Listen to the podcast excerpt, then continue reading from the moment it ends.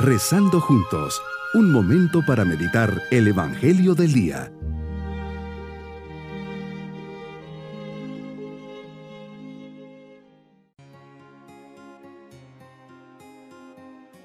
Dios cada día nos acompaña y nos deja este espacio para platicar con Él.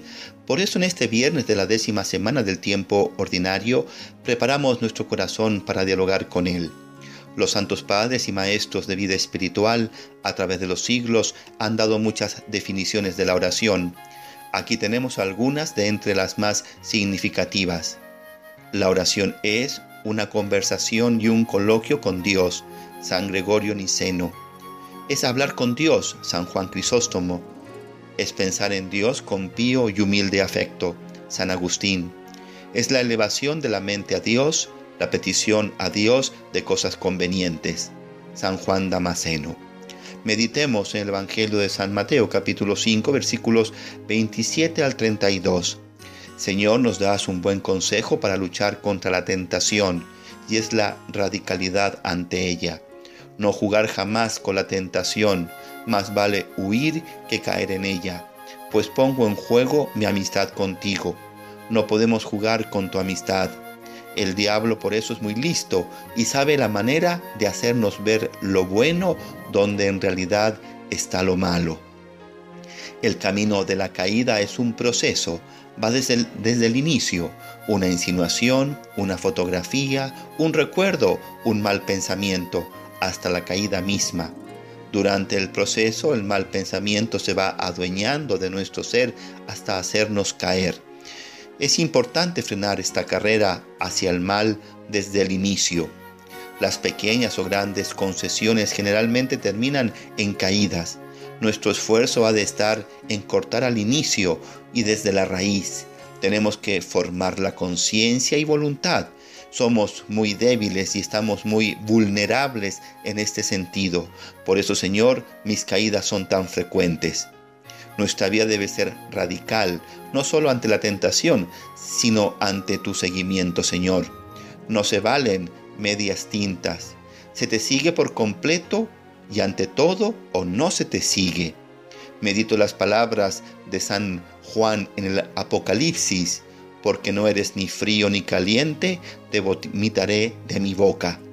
Dios, eres la fuente del amor en Dios Padre, Hijo y Espíritu Santo hay una comunión de amor y aunque nos expresas con tu amor la creación, la revelación plena del amor eres tú, que se encarna por nosotros, que es amigo fiel, compañero y Padre.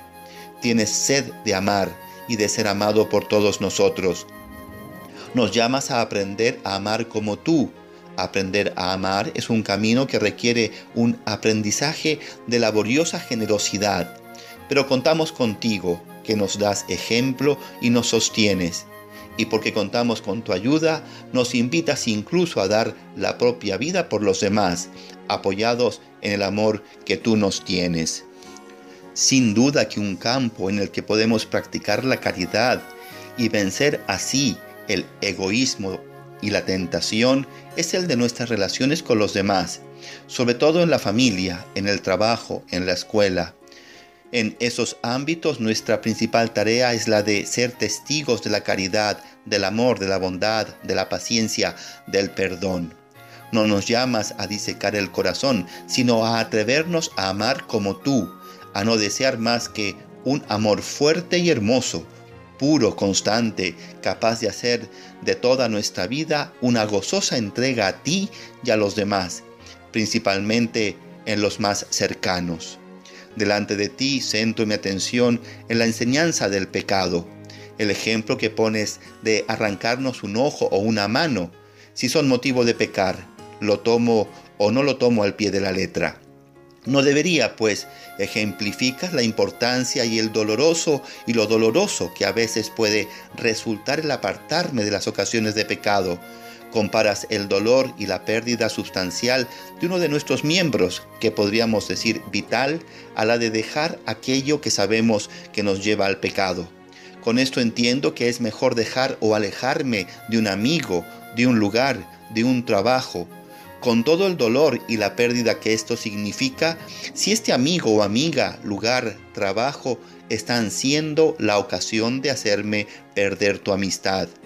Señor, esta quizá es la enseñanza más fuerte y explícita de las consecuencias del pecado y de la lucha y lo doloroso que representa una conversión profunda y total a ti. Dejar de lado lugares, personas que me alejen de ti. Mi propósito en este día es alejarme de las ocasiones de pecado, no consentir a la tentación y vivir conscientemente y con convicción el tema de la caridad. Mis queridos niños, Jesús siempre está atento a todo y busca ayudar. Estemos siempre en sintonía siendo generosos y estemos atentos a lo que necesitan los demás y nos vamos con la bendición del Señor. Y la bendición de Dios Todopoderoso, Padre, Hijo y Espíritu Santo, descienda sobre todos nosotros. Bonito día.